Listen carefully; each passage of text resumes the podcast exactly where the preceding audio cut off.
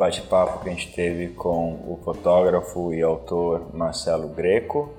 Marcelo é fotógrafo, autor e professor de fotografia há quase 20 anos. Nessa conversa conversamos um pouco sobre o histórico dele, mas principalmente por que fazemos arte, por que fotografamos, quais são os caminhos aí que um fotógrafo iniciante pode fazer. Por outro lado, qual, como a fotografia está inserida hoje no mundo digital e um saturado de imagens e, e como que a fotografia pode ser não somente uma tábua de salvação para a vida de muitas pessoas, mas também como uma forma de se expressar e também encontrar aí outros sentidos.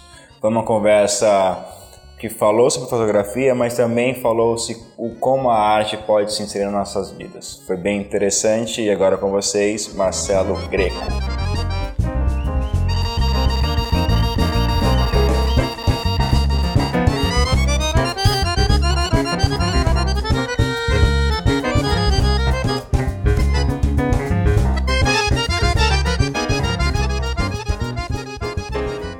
Marcelo, obrigado por ter aceitado o nosso convite de participar aqui do nosso podcast. Ok, imagina, prazer. É, um dos assuntos que a gente iria conversar com você é que você é fotógrafo, professor de fotografia, você trabalha é, com fotografia, fazendo fotografia, produzindo livro, produzindo grupos de estudos já há muito tempo mas você entrou nesse campo relativamente tarde, assim, né? Você já era formado em outra área e tal. Então eu queria começar por aí. O que, que você acha? Como é que você começou nessa nessa história de fotografia e por que, né? Por que que por que que teve essa essa virada na tua vida? Tá. Cara, é, na verdade a gente essa história ela ela pode ser contada em um minuto ou ela pode ser contada em meia hora. Eu vou tentar fazer o meio do caminho, nem em um minuto e nem em meia hora. É, eu, eu, sou, eu, eu, sou de uma família de imigrantes, né? É, de imigrantes que do lado, tanto do lado da mãe quanto do lado do pai, mas do lado da mãe, do pai, é, existe uma tradição na minha família de pessoas que eram artistas em diversas áreas diferentes, mas em especial música e pintura e que eram imigrantes pobres e, como tal, nunca puderam pensar no seu fazer artístico como uma forma de sobrevivência. Todos vieram para cá para trabalhar pesado e ganhar a vida é, de alguma maneira, né? E tiveram que abdicar, abrir mão da, da carreira artística.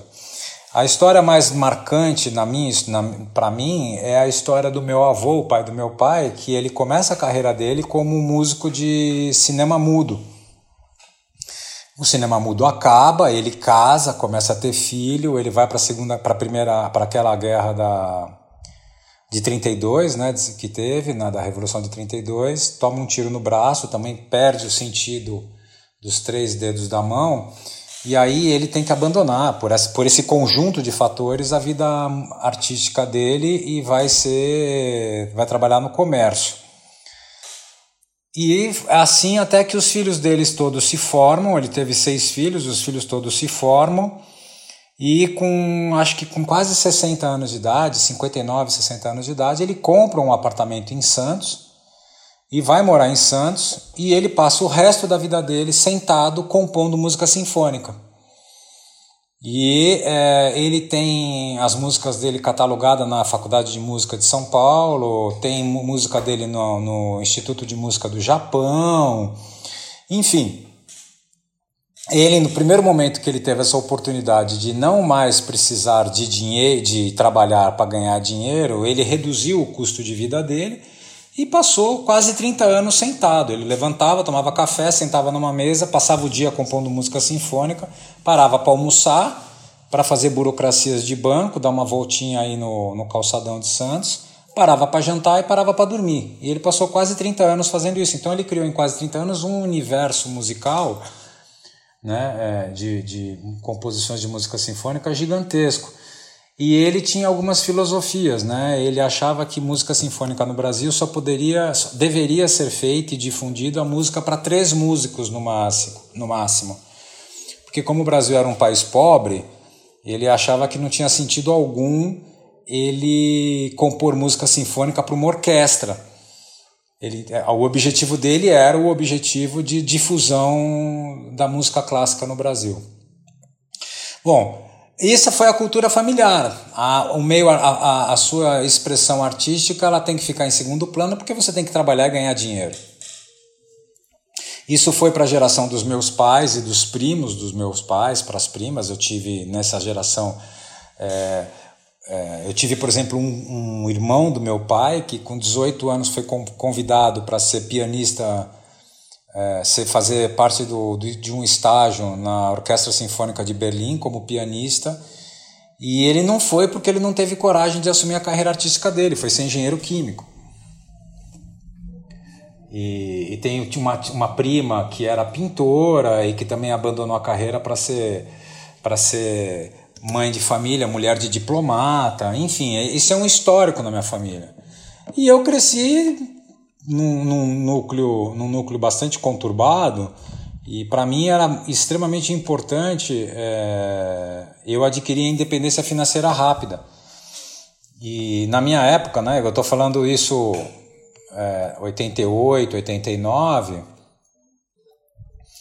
tava, tinha o boom da computação naquela época, né? E eu fiquei fascinado por aquilo, fui fazer faculdade, fui estudar e, e trabalhar. E rapidamente eu consegui o que eu queria, que era ter uma independência financeira muito cedo. Com 25 anos de idade, eu já morava sozinho, já tinha independência financeira da minha família, tocava a minha vida. Mas eu não era feliz, cara, fazendo aquilo. Eu não era feliz ficar trancar, em ficar trancado dentro de uma sala olhando para uma tela de computador é, 12, 14 horas por dia é, trabalhando com computação. Né? Eu não estava feliz. Então os meus momentos de felicidade era quando eu pegava o carro de noite, numa quinta-feira de noite, ia para a praia surfar e passava o final de semana consumindo drogas e surfando. Né? Era essa a realidade. Chegou uma hora, né, que eu falei, pô, tá errado, não posso passar minha vida desse jeito, não tem sentido. E aí foi aí que eu comecei a prestar atenção quais eram as coisas que me interessavam. E eu fui descobrindo o quanto a fotografia fazia parte da minha vida. De, de, de já tinha dado vários sinais para mim que era um campo que eu podia explorar e, e, e me interessava desde muito cedo. E eu nunca tinha dado atenção para isso. E aí eu comecei a, a, a, estudar fotografia, comecei a fazer curso, comecei a trabalhar. É, teve um período que eu fiz de transição, então eu, eu trabalhava numa empresa que era minha, que eu tinha um sócio, e durante o dia e à noite eu fotografava espetáculo de música, espetáculo teatral e, e coisas que eu podia fazer em horários alternativos, né? E aos poucos eu fui fazendo a transição entre a carreira a carreira de fotógrafo e a carreira de engenheiro de software.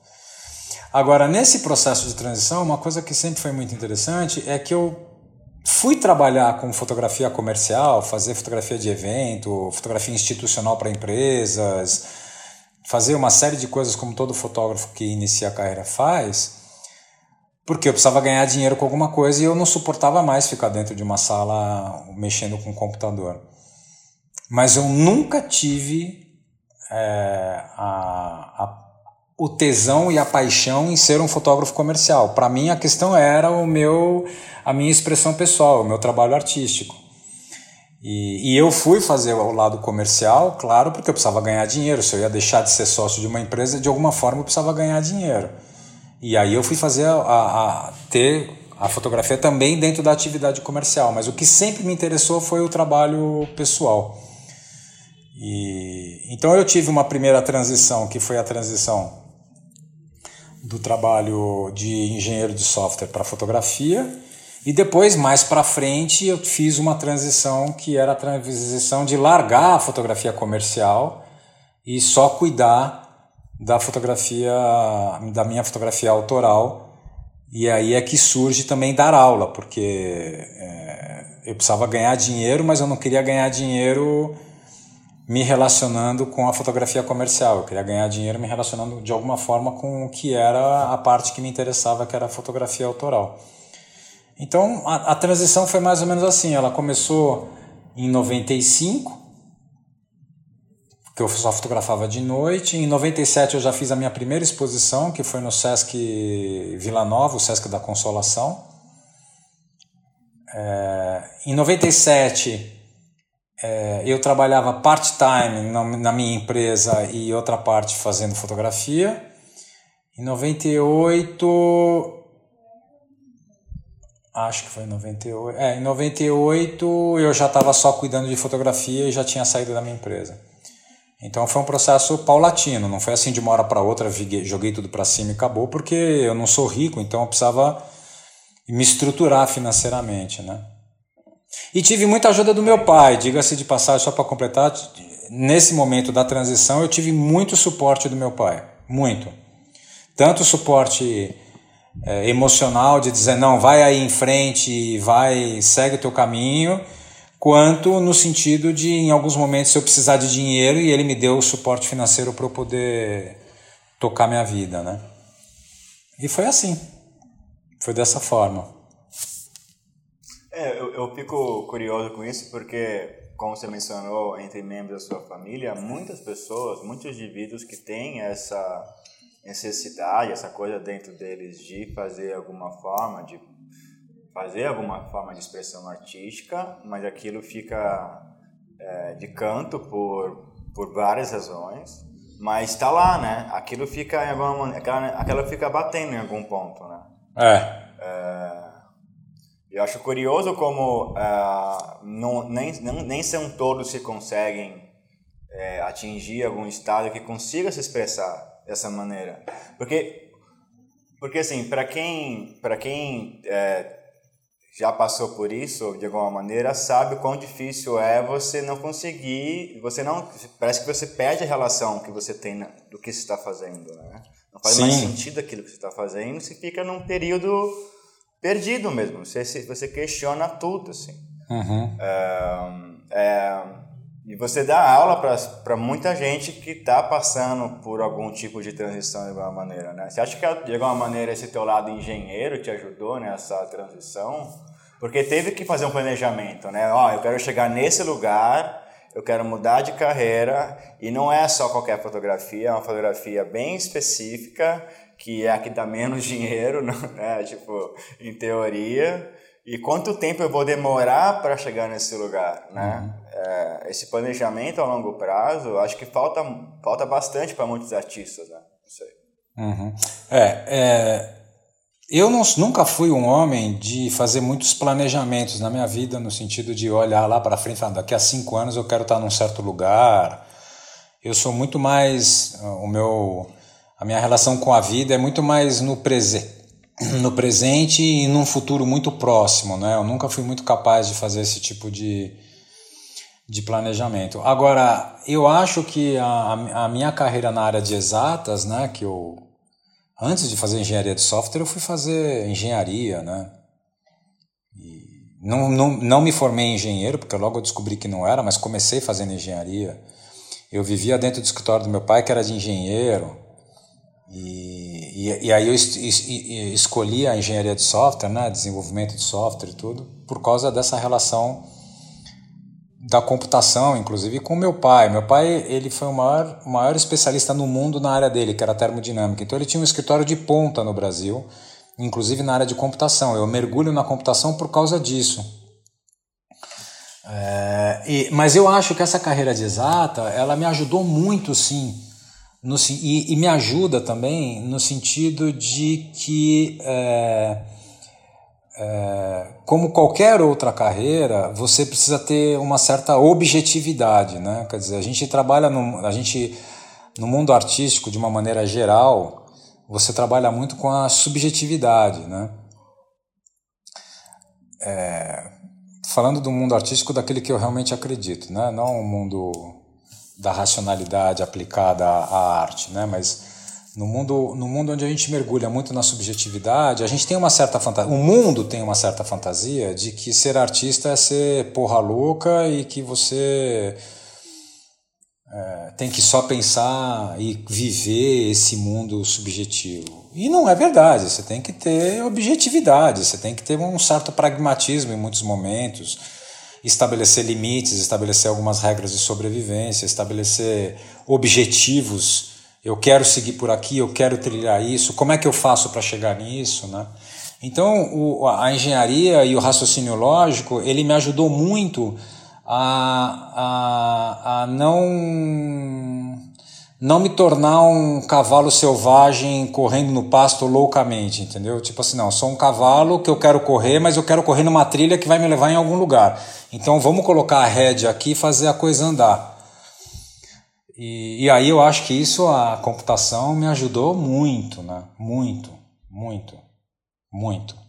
Assim como também esse lado mais exato e objetivo e essa lógica de pensamento me ajuda muito a ordenar os pensamentos daquilo que eu estou tendo como experiência e, e isso me ajuda muito como principalmente como professor, como orientador, né?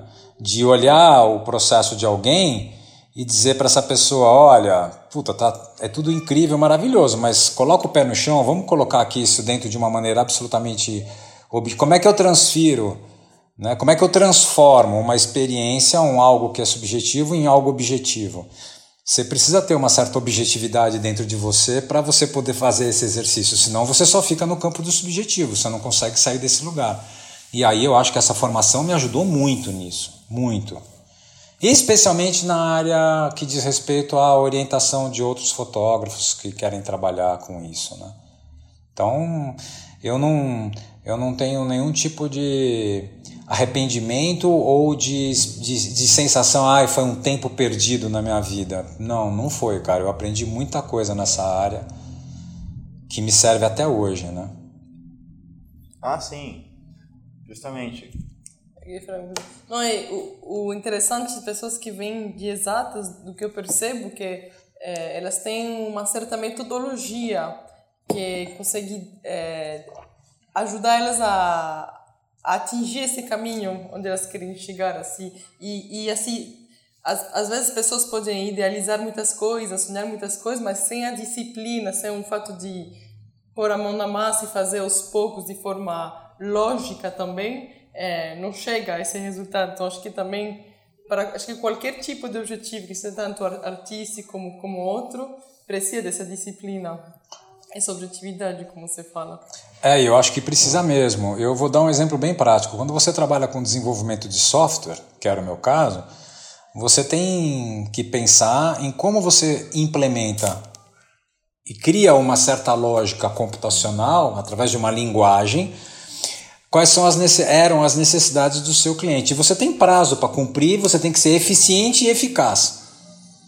Senão você não, não entrega o serviço e, ou não entrega bem feito o serviço. Então é esse, esse binômio eficiência e, e eficácia, é, ela, ela, ela é extremamente importante. Né? E eu já cansei de ver, em mais de 16 anos que eu dou aula, é, na verdade mais, né? Eu dou aula desde 2002, então já vão para 19 anos. Eu cansei de ver gente talentosa que não consegue sair do lugar. E não consegue sair do lugar exatamente porque não tem essa tenacidade de ir atrás e resolver os obstáculos de um processo de criação e como faz para resolver esses obstáculos e como faz para chegar num resultado. Né? Então, isso eu acho que a ciência, a, a exata, a, o mundo das exatas me ensinou muito. Assim. Você tem o tempo inteiro obstáculos, como é que você faz para vencer esses obstáculos para você chegar no resultado que você quer, entendeu? Exato. E, Exato. e eu acho que isso é. Sem, sem esse pensamento, eu não teria chegado onde eu cheguei até hoje. É, eu, eu fico pensando assim por, em dois públicos, né? Tanto o público que que chega e fala eu, eu tenho vontade de fazer fotografia, eu tenho vontade de pintar, desenhar o que for, especialmente o que for a escolher, mas não sei o que fazer, ou, ou eu sou eu sou médico, engenheiro, advogado e ou é tarde demais para mim. Então esse público, acho que ele fica, ele é, pelo menos eu fico muito, muitas pessoas se aproximam de mim por esse ângulo Do tipo, sempre amei fotografia, sempre amei desenho, mas nunca quis, nunca fiz, nunca tive chance. Mas você vê que tá lá, tem aquilo lá, a pessoa tem uma coisa a dizer, aquilo, só que ela deixa o, o, o que for em volta dela dominar isso. E isso me parece que acaba se pagando um preço em algum momento, assim, na vida é. da pessoa. Uhum. Né? E tem o outro lado também que é isso, é aquele cara que, que tem uma expressão, é expressivo, mas é um fogo de fósforo, né? Que é aquela chama que dura uma semana e depois apaga e a pessoa fica o resto do ano sem produzir, assim. É. Eu também, eu, eu, eu, eu, me coloco nos dois públicos, sabe? Uhum. Vejo nos dois lugares, assim. É, mas eu acho que todo mundo, enquanto artista, vive esses dois momentos, né? E eu acho que isso é natural, inclusive, do processo, né? De você, em alguns momentos, você é um, é, você tem uma chama que se apaga como um fósforo mesmo e pronto. E você tem que aprender a viver com isso, né?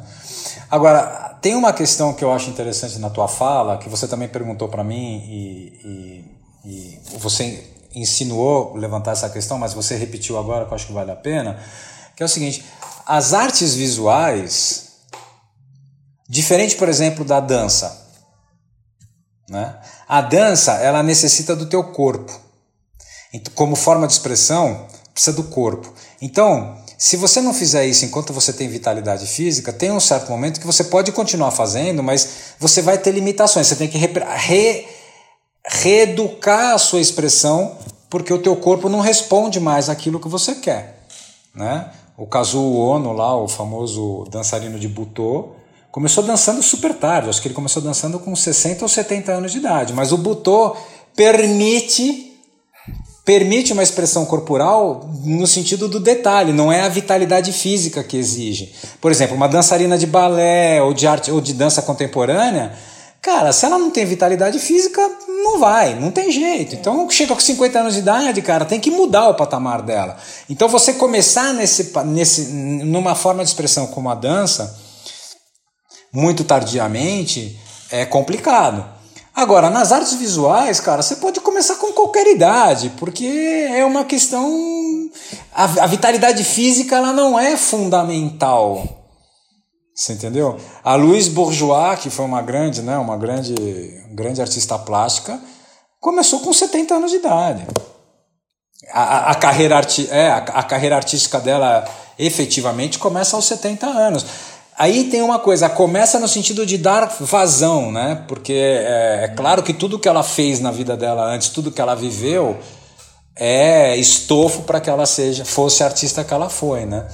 Então, arte, a, as artes visuais elas dão esse, essa oportunidade para gente. Nunca é tarde de come para começar, porque você precisa de habilidades físicas que são bem limitantes mesmo. Você não precisa ah, você fala, pô, mas o cara precisa andar quilômetros com uma câmera fotográfica carregando 200 quilos de peso. Bom, depende do tipo de fotografia que ele quer fazer, né?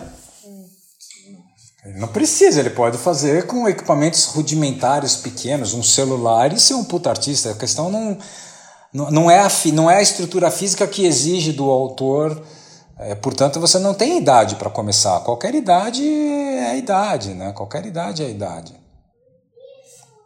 Mas o que, você acha que acontece quando a pessoa começa e de repente ela. Porque eu vejo assim, eu tenho uma, eu tenho uma, uma experiência pessoal com escrita e roteiro e cinema, como você sabe. E, eu, e é um fenômeno que se repete também no campo, no campo da, da literatura e da escrita, né? Você vê aquele escritor que é, tem vontade, escreve bem, só que ele ou ele nunca termina o livro, né? Ou não nunca termina é, o, o, texto, ou, ou não, não tem a disciplina, escreve textos brilhantes, mas uma vez por ano, porque é quando vem a, a deusa da musa e se sente inspirado também. Existe, eu acho que existe um, uma falta de entendimento aí, na verdade, é, que de alguma, de alguma maneira é, é mais acentuada, talvez, aqui, na, em, alguns, em alguns meios, diferente de outros meios, mas existe uma um, entre a disciplina, entre você ver aquilo como um trabalho, como um engenheiro, como um médico vai no, no hospital todo dia para trabalhar, o, o, artista deveria também, como a gente já falou sobre isso em alguns momentos, sentar para trabalhar, independentemente de como ele está se sentindo. Né? Uhum. Então, é, eu não sei o que acontece aí, porque eu acho muito, eu acho curioso o fato da gente sentir a necessidade de fazer isso, e mas enquanto está fazendo, ao mesmo tempo a gente fica se boicotando, fica não vai até o final, né? Uhum. Porque muitas vezes o pessoal o pessoal que termina um livro ele, é porque eles conseguiram resistir por dois anos e conseguir terminar o livro, né? É mais um trabalho de às vezes de resistência do que também é um assunto que a gente já falou em outras oportunidades também. Eu fico parado aqui, sabe? Eu fico nessa discussão assim, eu fico eu não porque o potencial que as pessoas têm de, de, de conseguirem produzir, fazerem coisas artísticas, é, literalmente a fotografia, o desenho só depende, só depende delas, né? Só depende de você fazer aquilo. Mas algo barra, algo fica. Mas eu acho que aí tem algumas questões que a gente podia refletir. Uma questão é a seguinte: eu acho que também uma outra fantasia que existe dentro do meio artístico, dentro das pessoas que querem atuar com o meio artístico ou olham de fora o meio artístico, que é a ilusão de que você tem uma ideia maravilhosa e pronto, a ideia está criada e acabou. Né? E a verdade é que qualquer manifestação artística ela é como qualquer outra, como qualquer outro exercício é, do homem, em que você pode ter uma ideia maravilhosa, mas ela não passa de 10, 15% do processo como um todo. O resto é suor, é trabalho, é dedicação, é determinação. Eu acho que é muito mais do que disciplina, é determinação, cara, a palavra. Porque se você está determinado a fazer alguma coisa, você vai fazer, não interessa quais são os obstáculos que você encontra no seu caminho, você vai fazer. Inclusive o obstáculo de você não ter uma certa disciplina. Porque não existe regra, né? no sentido do ato de criação, não existe regra. É, você pode demorar 20 anos para fazer um livro e o outro demora seis meses. Qual livro é melhor? A gente não sabe, a gente vai ter que ver depois que as obras estiverem prontas. Né? E saber que de repente o teu trabalho demorou 20 anos porque você precisava desses 20 anos por N razões diferentes. Né? E, e o outro precisava de seis meses por razões diferentes. Não existe um padrão Cada um tem que encontrar qual que é o seu tempo e qual que é o seu, a sua forma, né? E esse é um processo na, no aprendizado do fazer artístico que é muito difícil. É você não ter fórmula. Não existe fórmula. Se, não existe uma maneira que se você seguir o passo A para o passo B, do passo B para o passo C, você chega no resultado que você quer. Não existe, porque o ritmo que é seu depende de quem você é como ser humano e do mundo em que você está inserido, que é totalmente diferente do meu, que é diferente de todo mundo, cada um tem o seu. Agora, o que falta, pela experiência que eu tenho em ver, muita gente já passou, que já passou por mim, o que falta é determinação. Ou seja, o cara não é determinado que aquilo realmente é o que ele quer fazer. Né? E aí, claro, dentro disso você tem outras pessoas que se boicotam, que são preguiçosas mesmo, que acham que não que o mundo vai chegar até elas e não é ela que tem que ir até o mundo caçar as, as oportunidades, né? Então, já cansei de ver gente, cara, com condição financeira, com, com condição de criação, né? Com o que a gente chama de talento, e com tudo na mão para a pessoa fazer o que ela quiser e a pessoa não sai do lugar. E já cansei de ver gente que, meu, você olha e fala assim, cara, esse cara tem uma vida tão lascada, né, tão fodida, e ele vai lá e faz. Né? Ele vai lá e arranja tempo né, para fazer. Então eu acho que é muito mais está muito mais relacionado à determinação do que é fazer um trabalho artístico. Interessa? Legal. É, agarro, desejo de fazer aquilo, sabe? Eu acho que esse é o ponto, entendeu? Agora, é isso, né? Eu, eu demoro às vezes quatro, cinco anos para fazer um trabalho. Tem outros que fazem trabalhos muito mais rápidos do que eu. Bom, e daí? Quem que faz melhor? Não sei quem faz melhor. Também não é esse o jogo, né? Não é a questão quem faz melhor. A questão é quem faz melhor para si, não para o outro, né? Então, é uma, eu acho, eu acho, é. Sim. Não, é isso. Acho que é, a questão, a palavra para mim é determinação, sabe? Não é muito mais do que qualquer outra coisa é determinação. Se você está determinado a fazer realmente uso de uma linguagem para expressar os seus pensamentos e a sua subjetividade, você vai fazer. Você vai fazer. Agora, se você não tem essa determinação, você pode ter tudo na mão, cara, e você não vai fazer. Sim. Não, e também tem uma coisa que é o seguinte, se você, puta, você encontrou ali, de alguma maneira, a escrita, o desenho te preenche em algum momento, preenche o seu tempo, né? ajuda você a pensar, ajuda você... É... Eu acho que também a relação é diferente, né? Porque é, se você está dentro desse teu processo, a questão de quando vai terminar não faz nem sentido, né? Você porque está no processo ainda, você está fazendo aquilo. Agora, se você está nesse meio também com outros objetivos, além desses, né? Aí sim, aí, aí qualquer desafio, qualquer porta já é um, é. uma razão para você parar. É, eu concordo. É, eu acho que você está certíssimo. Quando você está determinado e você sabe que aquilo é o seu caminho, o tempo não é relativo, não é importante, né? Você vai fazer no tempo que for necessário.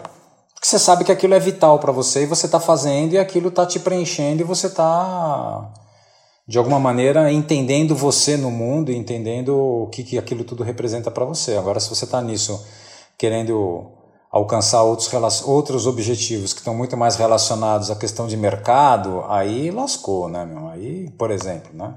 Aí lascou, complicou, é. né? Então... Agora, para quem nunca ouviu falar nessa história, você ia perguntar alguma coisa? Não, eu tinha uma pergunta em relação a justamente o seu trabalho de, de fotógrafo, é, tanto você como os alunos que entram nessa aula para é, tentar fazer um, um, projeto de fotografia, porque elas sentem que é um, é um, é um meio que elas é, apreciam e elas querem é, explorar mais. Qual é o processo assim de o que, que as pessoas procuram dentro dessa, dessa fotografia? O que, que vocês estão tentando realizar aí? Nossa, que pergunta difícil. que, porque, é porque assim. Eu a, fotógrafa, não, claro. Entender um pouco quando a pessoa faz uma obra, que eu vejo assim, eu via as, o seu trabalho, a barca. Como nasceu esse, esse projeto? Qual foi todo esse processo para chegar a esse trabalho final? Sim. Então, é, eu, Achei isso interessante. É, é, eu acho que é como todo, como, como todo processo de criação, assim, a gente, eu acho que, os, assim, o processo de criação ele é muito diversificado, né? Por isso que eu falo, ele é tão diversificado quanto o número de pessoas que existem no mundo, né?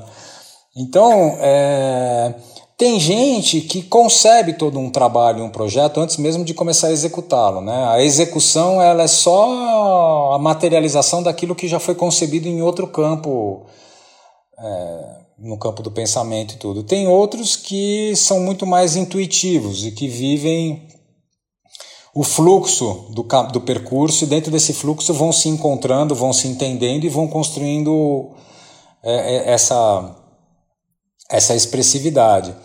Então, é, eu acho que, no meu caso específico, eu, Marcelo Greco, é, eu sou muito mais do campo do intuitivo. Né? Eu vou vivendo as experiências e, de alguma maneira, essas experiências precisam ser externalizadas. Né? E é um processo de externalização que diz respeito, primeiro, a, a um próprio entendimento pessoal do que está acontecendo comigo e do que, que aquilo representa para mim. Né? Depois, aquilo entra dentro de um campo de Bom, então agora eu vou tentar dar voz e me comunicar com os outros, né? Sempre para mim começa como um processo de, de entendimento, autoentendimento, né? De um entendimento sobre o que eu, tô, eu, o que eu mesmo experiencio. É, agora, eu não sei se essa era a pergunta, porque também tem um outro tipo de leitura de, de, entendimento da tua pergunta, e aí falando como professor, como é que as pessoas chegam, né? É, em mim. Eu acho que as pessoas chegam absolutamente, na maioria das vezes, não todas as vezes, mas muitas vezes as pessoas estão precisando estão, estão em, em verdade, verdadeiramente embotadas nas vidas que elas levam e elas estão procurando um meio de colocar para fora o mal-estar com a própria vida. E estão tentando encontrar um jeito de fazer isso. Então, por exemplo, no MAN, que eu dou aula há mais de 16 anos, a minha experiência é assim: eu vou te dizer que pelo menos umas 60%, 70% das pessoas que chegam lá chegam com essa demanda, uma demanda de terem carreiras profissionais outras, que são simplesmente esmagadoras da identidade do indivíduo, e elas estão precisando encontrar um jeito de se expressar e colocar para fora esse embotamento com a vida que elas levam. E, e aí, a partir disso, elas procuram algumas formas de expressão, e uma delas é a fotografia está dentro disso. Né? Um público talvez de uns 30%, ou seja, para cada 10, 3 chegam lá sabendo que querem ser autores com a fotografia e desenvolver um trabalho com a fotografia e vão para lá para fazer isso e aprender isso e estudar isso, sabe? É, acho que a relação é mais ou menos essa. É, 70% de pessoas absolutamente sufocadas com a vida que levam e estão querendo encontrar uma vazão e 30% que realmente querem. E muitas dessas pessoas que estão dentro dessa condição efetivamente se transformam em autores mesmo, porque encontram mesmo um meio de vazão e de expressão e começam efetivamente a fazer um trabalho realmente interessante que supre a necessidade dele de, de sair desse lugar de embotamento mas também abre um, um universo para eles muito interessante. E outras pessoas não, outras pessoas ficam por ali, depois vão para música, depois vão para dança, depois vão para pintura, depois vão para o desenho, depois vão para o suicídio. Né? cada, cada um vai para. Acho que acho que acho que em algum momento as pessoas têm que entenderem que a existe a necessidade até física de fazer de, de se expressar, né? É. Você vai vai entupir digamos, o sistema. Total. É, naquele, na, naquele filme que, que você sempre fala e obriga os alunos a verem da, da caverna da França lá, o Caverna dos, dos Sonhos Esquecidos do Herzog, é, que conta, que mostra os desenhos que os homens pré-históricos pintavam lá, que foi descoberta recentemente, né, até é, ali, acho que o, o, ponto ali que o, o diretor coloca é, é, isso, né? Por que, que eles faziam aqueles desenhos? Né? Por que, que aqueles caras que não tinham, não tinham, tinham uma pedra e um pedaço de madeira com um pincel e, e tinta ficavam horas ali fazendo desenhos absolutamente figurativos de um lado, mas você vê que tem ali uma ou uma narrativa ou alguma coisa que, que vai no metafísico e espiritual.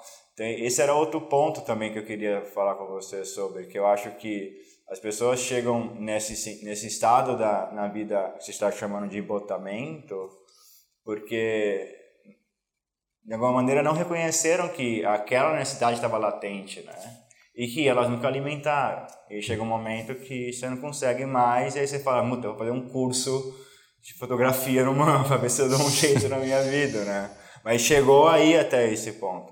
Quando eu vi aquele filme do, do Herzog, cara, isso ficou tão claro assim, do tipo, meu, eu está falando de homens das cavernas que não tinham o que comer e resolviam desenhar numa parede, é, no escuro, com a luz de... Isso é muito... Eu fiquei muito emocionado, assim, quando é, você tem essa essa conexão, assim, sabe? Você meio que fala, essa dimensão quase artística espiritual que você fala, nossa, existe essa dimensão no, no ser humano, né? Que é uma necessidade real, assim.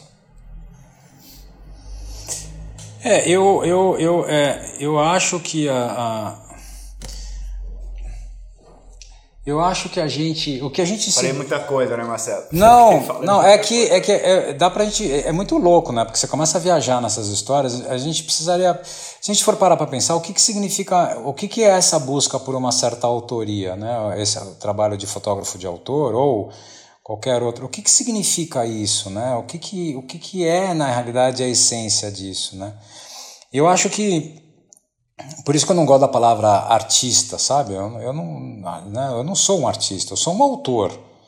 Eu acho que arti ser artista ou você produzir uma obra, ela é uma consequência de um processo. Ela não é o objeto, não pode ser o objetivo primordial, né? A autoria, ela, ela é muito mais ampla para mim nesse sentido do que o sentido de ser artista, né? É, eu acho que a gente falando um pouco lá do, da questão da caverna, né?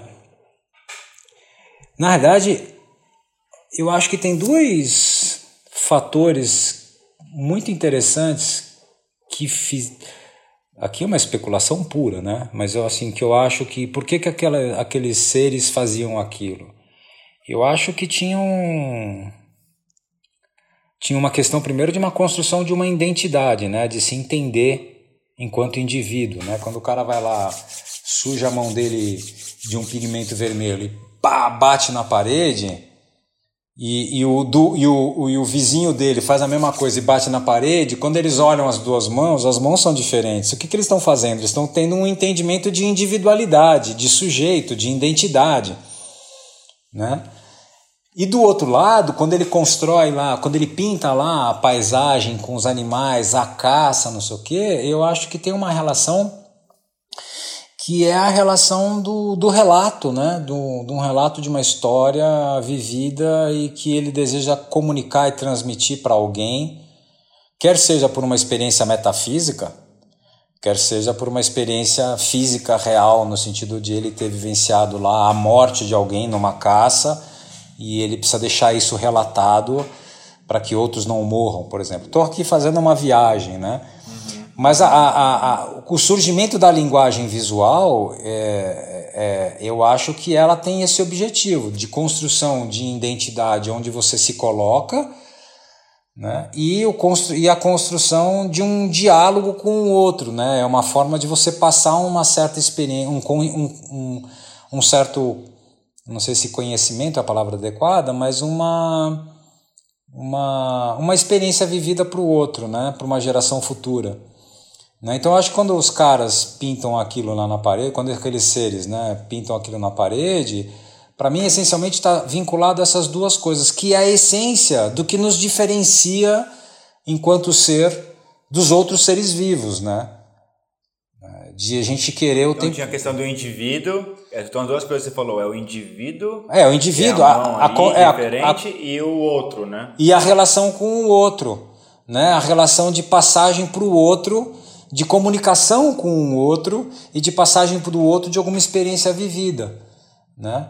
Eu acho que poderia ter uma outra coisa aí também, do tipo que eu estava pensando é, imagina para aquele ser daquela época você pintar a sua mão e você coloca na parede, tira e você vê a sua mão na parede. Você não sabe o que está acontecendo ali. Você está vendo a sua mão na parede. Você pode até achar que você tem uma terceira mão. Sei lá o que eles achavam daquilo. Então, mas na hora que o vizinho dele faz a mesma coisa e ele olha as duas mãos, ele fala: não, opa, aqui é a minha mão, aqui é uma mão, aqui é outra.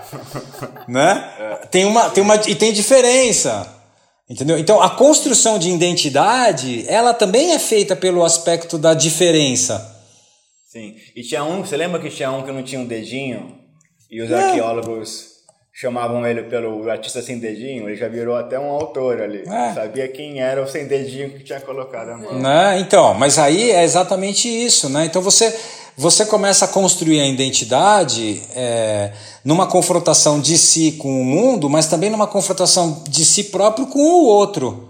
Aí você começa a construir a identidade. Então eu acho que ali está o início de uma marca que o ser humano, enquanto ser vivo, tem que diferencia, nos diferencia realmente dos outros seres vivos, que é tentar construir essa marca identitária e essa identidade, tanto no sentido do indivíduo, quanto no sentido da sociedade ou da micro-sociedade em que você está inserido, né? Eu estou lendo um livro, cara, que eu recomendaria muito que vocês lessem. É um livro bem extenso, é, mas ele é maravilhoso, que é o livro do Davi Kopenawa, o livro chamado A Queda do Céu. Né, o Davi Copenaua é, é, um dos maiores líderes indigenistas do Brasil. Né? Ele é Yanomami, ele é reconhecido mundialmente, ele é um xamã. E ele conta toda a história dele através dos relatos que foram gravados por um antropólogo francês ou suíço, agora não me lembro, que é o. Eu depois até pego a capa do livro para você. Durante 30 anos o cara ficou gravando as falas do Davi Copenau e organizou esse livro e criou esse livro. E é maravilhoso. E é um livro muito lento de ler, porque ele trabalha o tempo inteiro com a magia da existência que, que um xamã e um índio vive, que é totalmente diferente do mundo pragmático que nós vivemos. Né? E então, para cada três frases, meu, tem cinco citações, que você vai lá para o final do livro, olha a situação, volta. E é uma viagem. Mas ele fala uma coisa muito interessante, né? Falando um pouco disso. Ele fala assim que o homem da mercadoria, nós brancos, eles chamam de homem da mercadoria. Nós precisamos da pele das imagens, pele, do, do, do, do, que ele chama de pele de imagens, que é, é são os livros. Né? Ele chama pele de imagens porque ele fala que os livros são feitos com a pele das árvores, que é com a celulose, com a, com a casca. Né? E para ele, livro, não interessa se é escrito, se é desenho, se é fotografia, é tudo pele de imagem. E que nós precisamos disso. É, e que nós precisamos disso para é, termos a nossa história e a nossa memória. E que eles, índios, eles não precisam disso, porque eles têm tudo dentro deles. E isso é passado de geração para geração através da oralidade e todos eles têm a história, a história deles inteira dentro deles né? Então é muito louco isso, né? Porque quando você olha, por exemplo, as tribos indígenas que estão aqui nesse, nessa região do, dos Andes para trás, né? Dos Andes para o Oceano Atlântico, que é um grande planalto, né? Comparado com os Andes, que é os, as tribos que cresceram e se desenvolveram na, nas áreas tropicais, né? Elas são tribos aonde elas não constroem simbologias no sentido elas a, a, arquitetura delas é incipiente né? Então eles as casas são todas feitas de barro depois que para de usar choveu aquilo vira terra de novo e desaparece né? Eles não têm nenhum tipo de escrita visual ou, ou literária para documentar a própria existência né? Então onde é que então onde está a história deles? Está dentro deles mesmo. Né? Porra, isso é tão lindo. E quando ele fala pele de imagens, cara, aí falando um pouco da gente, ele fala daquilo que eu acho que é a fotografia. A fotografia se faz em livro, né? A fotografia é literatura. A fotografia não é pintura. A fotografia é literatura, né? Tamanha é a subjetividade da fotografia que ela precisa de um conjunto de imagens para se fazer entender e construir um certo discurso, né? Então é, é interessante porque é, diferente lá da, da caverna de Lacô, lá é Lacô que fala, né? Acho que é Lacô. Lascaux. Lascaux, isso. É, a gente tem aí um outro tipo de civilização, uma civilização que nega essa construção que a gente está falando aqui de imagem e de identidade, porque eles arrastam dentro deles próprios isso, né? Agora nós não, é, nós também, somos. Mas tem uma arte aí também deles, Marcelo, que é a arte dessa oralidade, que é um pouco da arte de contar histórias, né? Uhum. Porque você tem filho pequeno, você sabe, conta uma história pro teu filho. Nossa, cara. Bicho, é uma arte.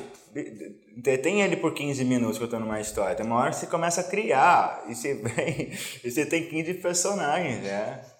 Claro, é isso. Isso, os índios têm isso. Você contar a história da, da tua cultura de uma maneira oral é, é, é um traço, sim. É.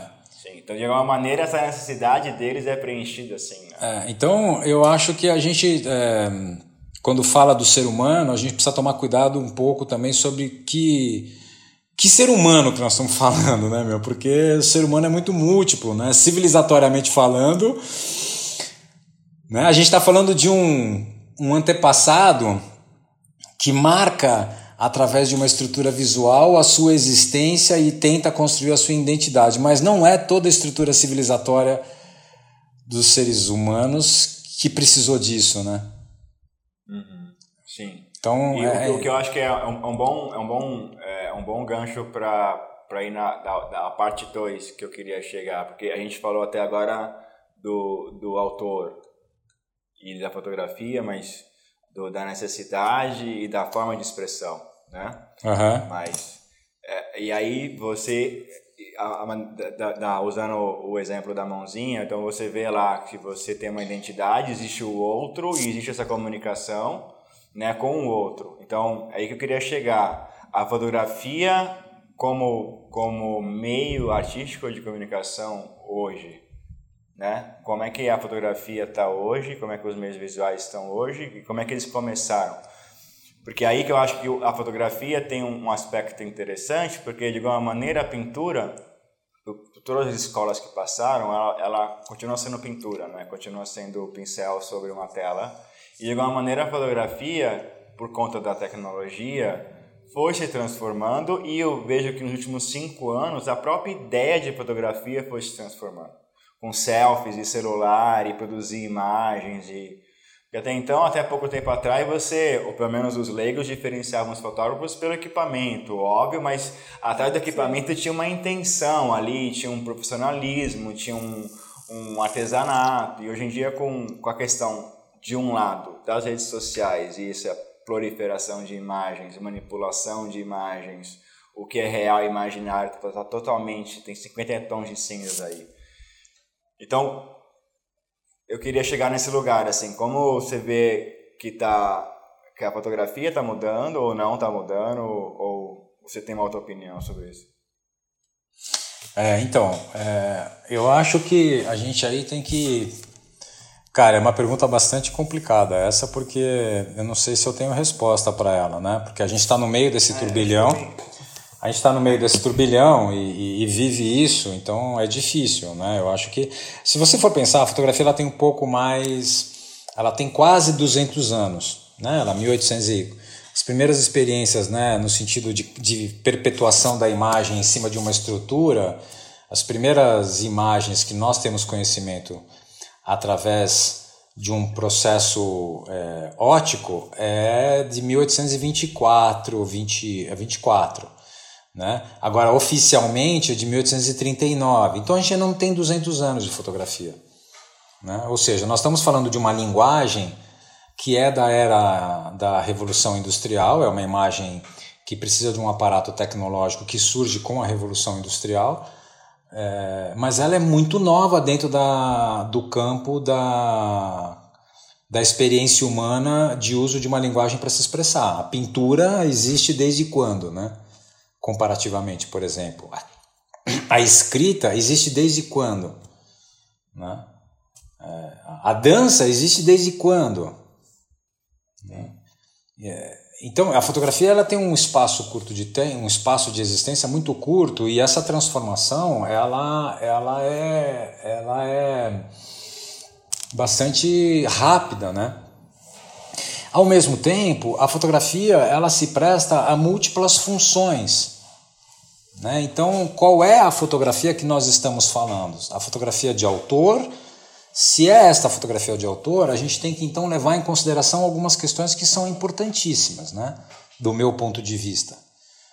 É... Se você é um autor, você precisa definir como, né, em, baseado em que estrutura e como o seu material deve ser visto. Certo?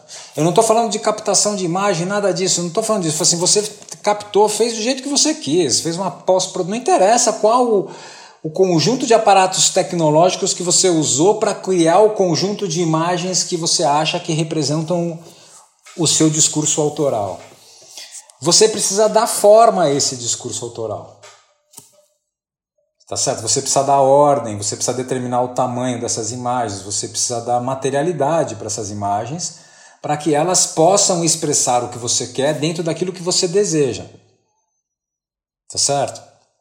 Por que, que eu estou falando tudo isso? Porque quando você faz um trabalho é,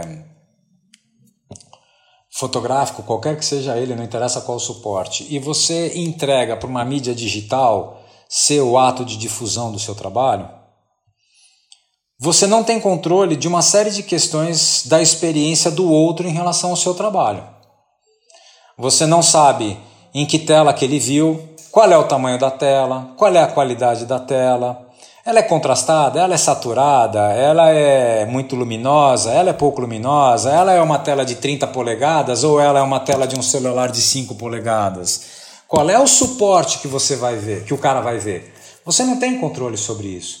Se você não tem controle sobre isso, você não tem controle de como aquela pessoa é, interage com toda a subjetividade que aquela imagem sua tem.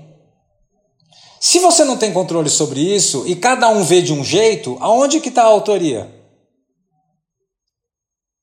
Ela se dilui. Ela se dilui. Ela se dilui. Ao passo que se você faz um livro, ou se você faz uma foto para a parede ou para uma exposição, não interessa qual, você teve que pensar na interpretação da imagem, como é que ela é, qual é o papel dela, qual é o tamanho dela, como é que é o suporte em que ela vai ficar estruturada para que o outro veja. Então você deu uma série de referências que são únicas e que determinam para todo mundo que for ver aquele material a mesma interação. Porque é o mesmo suporte, o suporte que você escolheu. Tá certo? Então, é, eu ainda não vi trabalho de autor que vive no mundo digital. Não estou dizendo que não possa existir, mas eu não vi. Porque é esse o ponto. E é muito louco, porque você pega muita gente que faz uso da tecnologia digital, não no sentido de, captura, de capta, captação de tela, mas, por exemplo, o trabalho de um cara americano, Doug Rickard, lá, que fez um trabalho de ele captou, pegou um monte de imagens do Google para falar sobre fotografia, sobre as questões sociais das, dos subúrbios das cidades americanas. Bom, na hora que ele montou o trabalho dele, ele deixou dentro da internet? Não, ele fez um livro. Percebe? Uma ordem, uma sequência, um tamanho de baixo. Porque, veja, veja só, por exemplo, eu estava hoje discutindo com a Helena algumas fotos de, de, uns, de alguns de vocês que vai lá para a barca. Né, eu estava olhando, ela queria que eu visse alguns tratamentos que ela está tendo que fazer. Eu falei, Lê, eu não vou discutir tratamento com você vendo numa tela de notebook, meu. É totalmente diferente da gente ir lá para o nosso ateliê e olhar numa tela que é calibrada.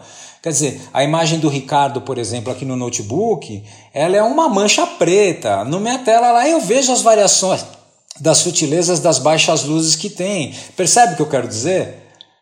Então, a autoria, ela se faz no momento em que você determina os, e controla a forma como todo mundo vai ver o seu trabalho.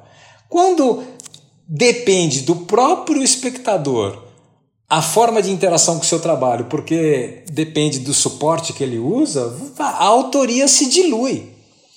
Então, para mim, pode ser que eu esteja sendo extremamente conservador nessa opinião, mas para mim, é, as mídias sociais e tudo isso, elas são ótimos meios de difusão e das pessoas terem um acesso é, de que você existe no mundo e que você está fazendo certa coisa. Agora, para a pessoa entender de fato o que, que é isso que você faz, ela tem que ter acesso à, à materialidade do seu material, né? a materialidade física. Porque é só ali que você se faz. Senão, a gente fica. O cinema. É. O cinema. Não fica. O cinema, você pega, por exemplo, o cara que está finalizando uma, a produção, de um, a, fazendo a pós-produção de um filme. A primeira pergunta que o cara fala: qual é, aonde que vai ser projetado essa porra? Vai ser no computador ou vai ser numa tela de cinema? Isso determina toda uma configuração de finalização de arquivo para ele poder dizer como é que como é que aquela fotografia vai aparecer? Como é que o áudio vai ser registrado para que tenha. Ah, vai ser uma gravação, vai ser para passar na internet? Então o áudio é uma coisa, vai passar no cinema com Dolby 5.1 é outra coisa. Né? Então quando o cara vai fazer o fechamento de um filme, ele precisa saber como é que vai ser exposto aquele material. Né? É, a gente está falando de arte visual, né? Não tem jeito. É diferente, é diferente da literatura. literatura, meu, as palavras estão lá. Se você for olhar no, no, Kindle, ou se for olhar no teu computador, ou se você for olhar no, no, num livro impresso, vai depender muito mais da tua, da tua capacidade de interação com esse suporte. Mas o conteúdo vai ser sempre o mesmo.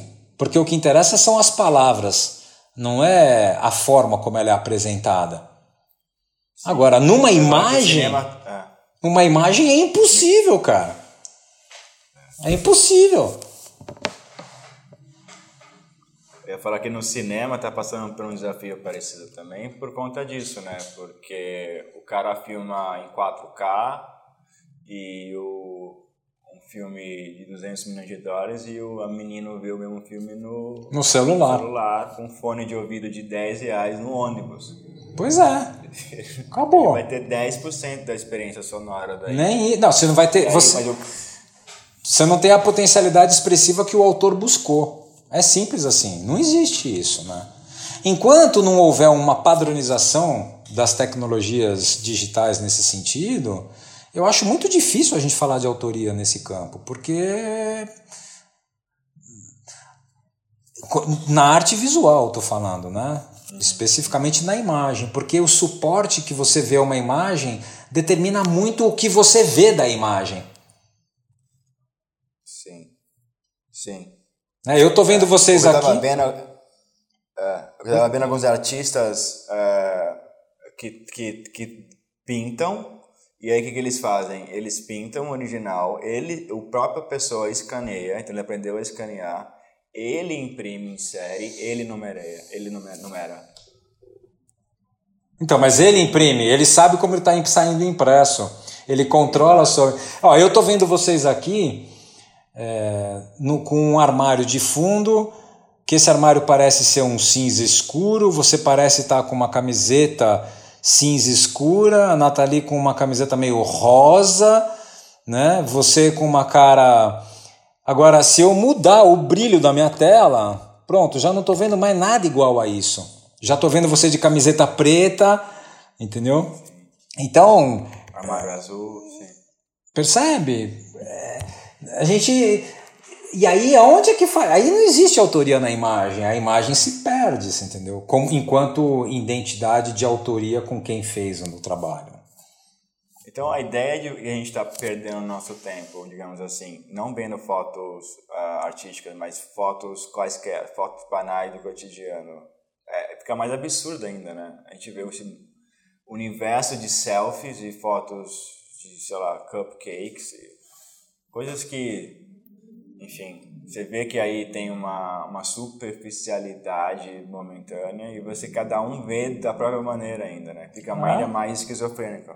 Fica totalmente. E, e, e, e eu acho que o grande problema da imagem, que, que tem a ver com a questão da educação visual, está ficando cada vez mais grave, porque a banalidade com que você vê a imagem por causa dessa estrutura de suporte é de uma tal ordem que ao invés do exercício de educar, você está deseducando as pessoas. Porque as pessoas estão deixando de ser capazes de ver e interpretar uma imagem. Né? Como é que você vai poder ver? Isso não é uma questão geracional, mas como é que você consegue entrar num exercício de contemplação e de entendimento de todas as nuances e todas as questões que estão colocadas numa imagem, vendo duas mil imagens por minuto? Impossível.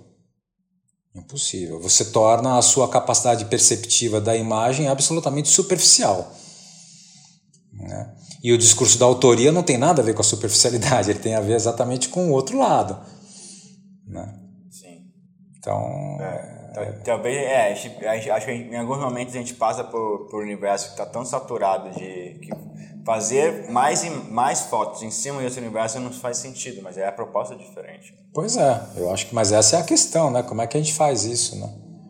Então, para mim, na, a questão, e aí a questão da autoria se, aparece de novo, né? Quer dizer, para mim, pouco importa como é que a pessoa faz a captação da imagem dela, pouco importa como é que ela criou aquela imagem, se é uma imagem feita com placa de vidro emulsionada em collodion ou uma imagem que tem uma pós-produção computacional impressionante, horas de computação mexendo na imagem. O que me interessa é como é que isso está, como é que isso está materializado. Qual é o objetivo? Qual é a pertinência dessas tecnologias naquela materialização?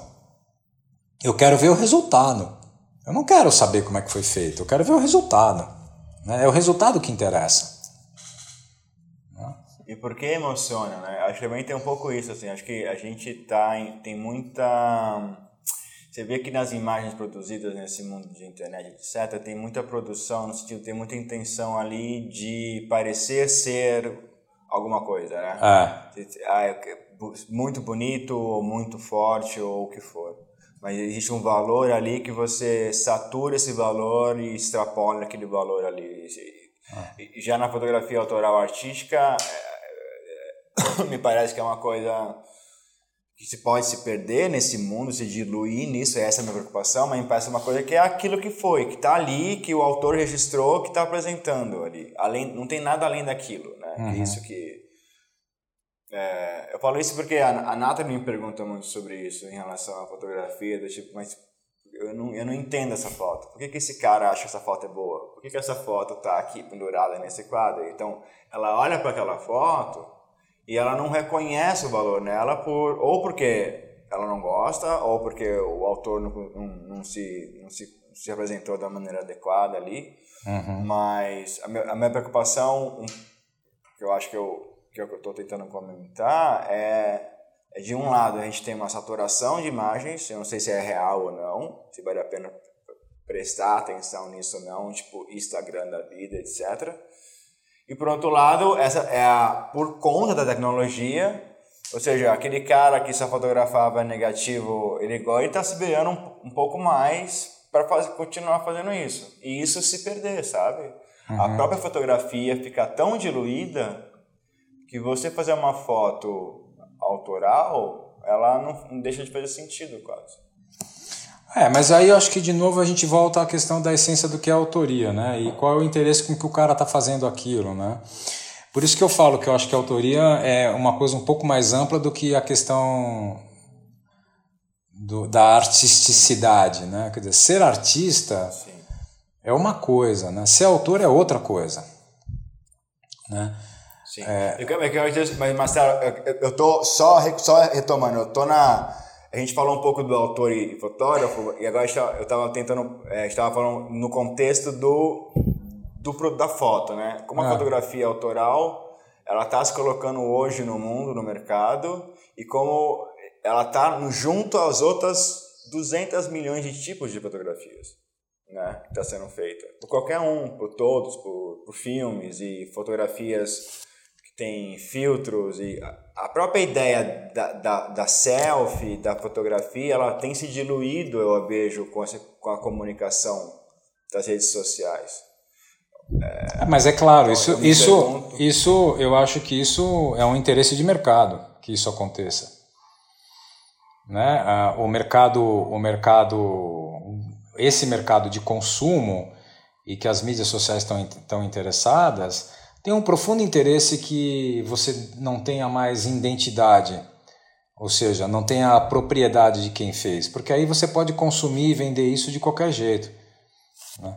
Quando você, ao passo, quando você faz algo que, que é de um autor e esse autor transforma isso de alguma forma material, aquilo tá, tá, tem uma, um valor agregado objetivo, que é dos materiais e dos suportes ali apresentados, mas também tem um valor subjetivo que que está agregado, que é a representação simbólica daquilo que aquela pessoa quer expressar. Agora, quando você achata tudo e todos, qualquer um pode fazer. Se qualquer um pode fazer, todos não têm mais valor nenhum. Eu acho que isso interessa muito às grandes, às grandes empresas que estão por trás dessa estrutura de mídias digitais. Elas querem ganhar o dinheiro e não, e não ela não quer que os autores ganhem dinheiro, elas querem ganhar o dinheiro. Né? Então, eu acho que esse processo de achatamento é um processo profundamente intencional das, das, das, dessas estruturas. O negócio é o volume, não interessa quem faça. Né? É o volume do movimento que interessa. Né? Enquanto que a autoria ela está do campo do. É quase no campo da artesania, né? Porque, veja, eu fiz um livro agora, né, O Abrigo. São 600 exemplares. O que, que significa 600 exemplares no mundo? Nada. É um grão de areia. Sim. Né? Para mim, é um mundo gigantesco de investimento de tempo, energia, dinheiro, de tudo.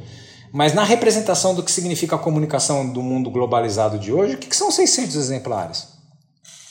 É. Tá 600 certo? likes, né? O que, que são? Pois é, né? É. Então, é, você pegar e fazer, fazer, colocar uma foto lá do selfie seu pulando de paraquedas, é muito capaz que você tenha muito mais like do que eu vou ter de livro vendido. Né? Então, mas o que, que representa esses likes? Agora, o que, que representa aí o teu livro vendido?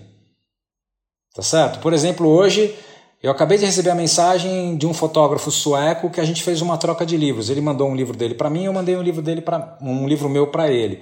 Ele me escreveu dando, fazendo um comentário sobre o que ele o que ele viu do livro, o que ele sentiu do livro e tudo. Meu, você me desculpa, meu. Isso é muito mais interessante para mim do que se eu tiver 3 mil likes numa foto no Instagram, entendeu? E pessoas que você nunca viu. E pessoas que eu nunca vi, mas, mas existe um enriquecimento humano nessa troca que não tem like de Instagram que me traga. Entendeu? Isso, isso é muito, muito, muito, muito louco mesmo, porque como que isso pode, né? Essa conexão que você faz com a obra de uma outra pessoa, né? Eu estava conversando com esse psicólogo que ele é especialista em psicodélicos e ele estava falando que aquele artista, pintor Alex Ray, que faz o que eles chamam de arte psicodélica, não sei se você já viu. Não, nunca vi. Que é super colorido, assim, se você pegar uma formas geométricas, então você vê o retrato de alguém ou de um casal se beijando e ele tenta reproduzir a experiência psicodélica é, que, ele, que, ele, que a pessoa tem que LSD vê quando está aquela super jornada e ele tenta reproduzir isso na pintura. Então as pinturas dele são assim, ele faz com a intenção de lembrar ou provocar isso em você, a ponto que, ele, que isso que ele estava contando, que ele, que estava é, fazendo o mestrado dele no, na obra do Alex Ray, ele estava mostrando a obra na, na classe de aula e por por um bom tempo, assim, por uma hora, ele falou, né? Um período de uma aula. E ele teve que parar porque algumas pessoas estavam entrando num estado mental de como se tivesse tomado um psicodélico. Ah. Só, de, só vendo a obra dele, entendeu? Então, mas isso, isso é porque tem um sair da sala de aula. Porque tem um, um, tem um mergulho na contemplação, né? Então veja, por exemplo, voltando ao exemplo, uh, eu acho que as mídias digitais elas são do instantâneo, do momento né?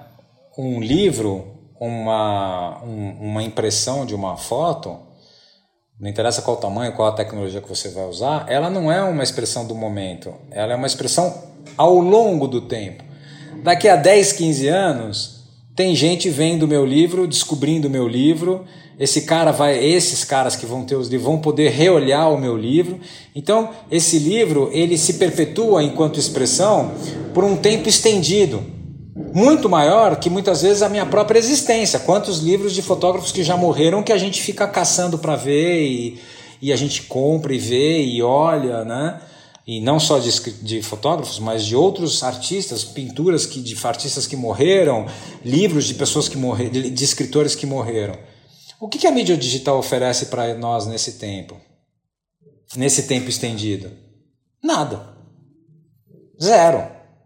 Porque a, a, imagem que você coloca no Instagram, ela dura os dois, três minutos que as pessoas bombardeiam e vão lá ver. Se você tiver muito bombardeamento em dois minutos de tempo, ela dura um tempo maior, senão os algoritmos já te excluem do jogo e acabou.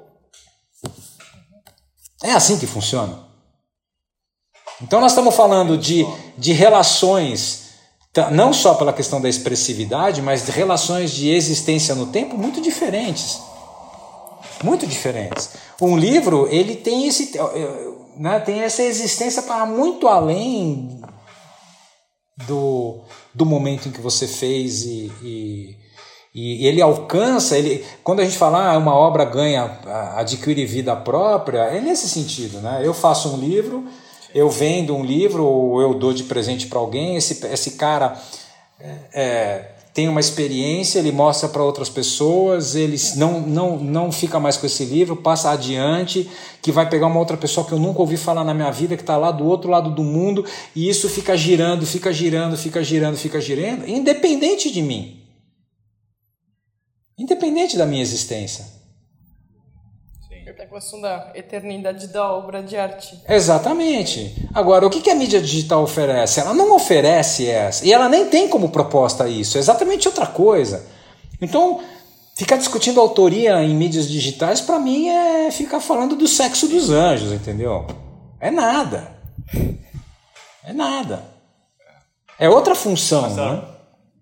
Quantas pessoas você acha que você já ajudou a fazer algum tipo de obra ou esses quase 20 anos? Ó, gente já, hein? Tá. É... Pelo MAN, nas minhas contas, como aluno do MAN, eu já tive algo em torno de 600 pessoas como alunos do MAN.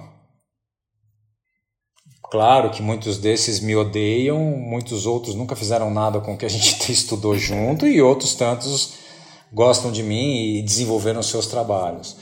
De livro, especificamente de livro, de exposição, é muito difícil dizer, porque eu, eu já fiz um levantamento, mais ou menos, entre exposições de alunos individualmente ou coletivamente eu acho que nesses 15 anos aí, nesses 16 anos, vamos considerar o tempo que eu sou professor no MAN, eu já fiz mais ou menos umas 40, 50 exposições. Livros de diversos diversas tiragens diferentes, de formatos diferentes, com objetivos bem distintos, é, que passaram por mim, que são alunos que passaram por mim e fizeram alguma coisa, eu acho que hoje já chega mais ou menos em torno de uns 50 também. Para quem estiver ouvindo, então, e tiver interesse, ele pode procurar você, o Marcelo Greco, nas redes sociais ou, ou no próprio Numan. Para fazer o quê? Depende do que quiser fazer, é, né? se, se quiser fazer curso, tem que procurar o MAN e dependendo do nível de conhecimento tudo, procurar conversar comigo para fazer parte de algum de grupo de estudo. É, e tem alguns parceiros, né? Eu tenho, eu desenvolvo projetos no, no em Santa Catarina, em outros lugares. É, para fazer livro, aí é outra história, né? Aí é uma outra relação, uma relação profissional de direção artística minha, que aí envolve é, um contato direto comigo para eu ver o material e pensar se eu me interesso em fazer o projeto, se vale a pena fazer. E aí é outra relação, a relação direta comigo, né? Então depende do tipo de interesse, né? Legal. Assim, pra, eu não queria pegar também muito do seu tempo, também você está aí e, e todo mundo tem coisa para fazer, além além de fazer podcasts de fotografia, a gente tem outra coisa para fazer também. A gente falou pouco de é. fotografia, a gente falou mais de autoria num sentido bem amplo também, né? Mas é. gostei bastante dessa essa essa coisa de, de, autoria, porque para mim assim que eu não estudo fotografia, não converso muito sobre isso, fez muito sentido para mim. É, ah, que legal. E assim, às vezes as pessoas vão em, em museus ou ver algumas obras de arte. Eu, eu lembro uma vez que eu vi uma exposição de um artista brasileiro que fotografiou a vagem dele desde o ônibus, a janela do ônibus. Ele tinha é, imprimido isso e exposto. E, e, e um amigo que estava comigo falou: Mas por que, que ele fez isso? Eu também consigo fazer isso. Eu falei: Mas, mas nem todo mundo faz os projetos até o final e expõe. Então, tipo, vai fazer se você conseguir fazer assim. Então, é uma questão claro. do autor, exatamente. É, exatamente, exatamente. Gostei. Mas diga. Eu, eu ia perguntar, para a gente finalizar, você tem, é, você tem algum, algum, algum recado, alguma mensagem que você queria para aquelas pessoas que acham que deveriam fazer alguma coisa, mas não têm certeza, ou que estão em algum momento é, eu acho que eu acho que muitas vezes você vê, você ouve uma pessoa falar de algum momento ruim da vida dela e você fala, cara, você não faz isso então? Você gosta de fazer isso? Você sempre falou disso? Você sempre leu sobre isso? Vai lá e faz. Não interessa se você necessariamente não se formou nisso, né? Que, tipo, você teria algum algum recado final? Se eu queria eu queria finalizar assim. É eu pergunto isso, Marcelo, porque essa figura do mentor, do professor, também no campo artístico, ela é uma figura muito importante para a jornada de muitos artistas e profissionais e até como indivíduo em maturidade. E por algum motivo não é, é cada vez raro, é, é, essa figura do, do mestre, é, professor das artes é uma figura também é, rara um pouco, até, né? Então eu queria aproveitar a oportunidade e, e terminar, tipo, se você tem alguma, algum comentário para fazer em relação a esses futuros alunos ou pessoas que estão interessadas nisso. É, eu acho que a primeira coisa é, é dizer, se a pessoa tem realmente um desejo, ela precisa ela precisa saber que ela precisa ser determinada a fazer alguma coisa de verdade, né? Esse é o primeiro ponto, voltando àquela nossa conversa. Então, tem que ir atrás e descobrir. A melhor forma da gente descobrir é sair da teoria e viver a prática. Nada, nada, nada se resolve só no campo da teoria, no campo do desejo. Tem que fazer, tem que ir em busca da prática e descobrir realmente qual é o seu porque às vezes a pessoa vem procurando fotografia e no meio do caminho ela descobre que não é fotografia, que é dança, que é desenho, que é escrita, que é outra coisa. Mas para você chegar nisso, você precisa passar por aquilo que você acredita e lutar por aquilo, né? Então, a minha dica inicial seria nunca ficar muito tempo no campo da teoria, tentar executar, tentar fazer, porque é só fazendo que a gente descobre, né? De fato, se aquilo é para gente, né? Se aquilo serve para nós mesmo ou não. não. Ficar no achismo é, é, é, é bobagem. E se por um acaso ela chega à conclusão que, que é a fotografia, aí falando especificamente da fotografia, mas acho que a gente poderia falar isso para qualquer outra forma de expressão, é, é, mergulhar de cabeça, procurar um mentor, um mestre, alguém que realmente te ensine, te ajude a se desenvolver. Não acreditar na ilusão que você vai aprender as coisas via computador, porque isso não vai acontecer de fato. Eu acho que a figura, como você está falando, a figura do mestre, a figura do orientador é uma figura que tem se diluído. Né? Eu vejo muita gente jovem dizendo que ah, esse conhecimento de cima para baixo é uma grande bobagem, o negócio é o conhecimento horizontal. Isso é uma balela, cara. Eu não conheço nenhum grande artista que não teve um grande mentor. Entendeu? Todos tiveram grandes mentores. Talvez não na hierarquia estabelecida de mentor e, e, e, e discípulo, né? O, o, professor e aluno, mas aquele grande parceiro que foi a grande referência, em que estudou junto com você, né? alguém que te, te fez você entender qual que é o seu caminho, te ajudou a você entender qual que é o seu caminho. Então eu acho que a figura de um mentor, de um orientador, de um professor, qualquer título que seja, é, é, é, um passo super importante de ser dado. É a gente reconhecer e ter humildade de que a gente não sabe e que a gente precisa aprender. E, e a gente aprende na relação humana, na relação da troca. Né?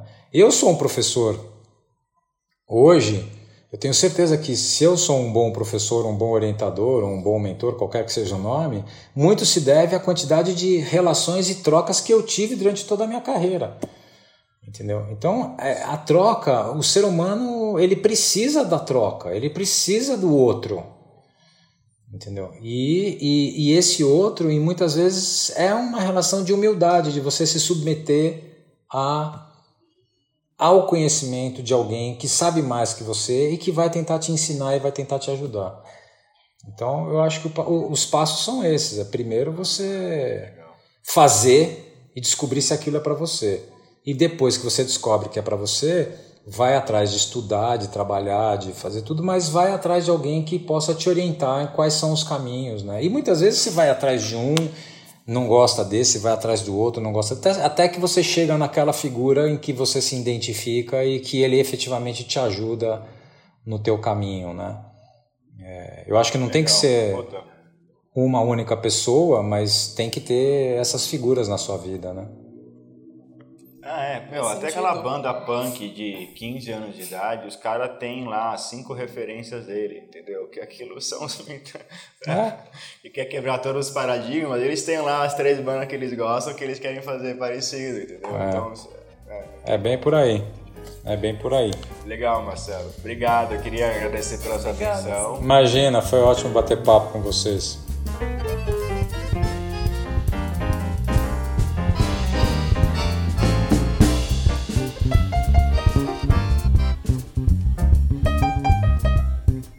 Essa conversa com o Marcelo Greco para saber mais sobre o trabalho dele e o trabalho que ele faz na, no campo da fotografia, é, marcelogreco.com. Ele também atua como orientador de diversos grupos de estudos e da publicação Abarca, abarca.com.br. E até o próximo episódio do Triálogos.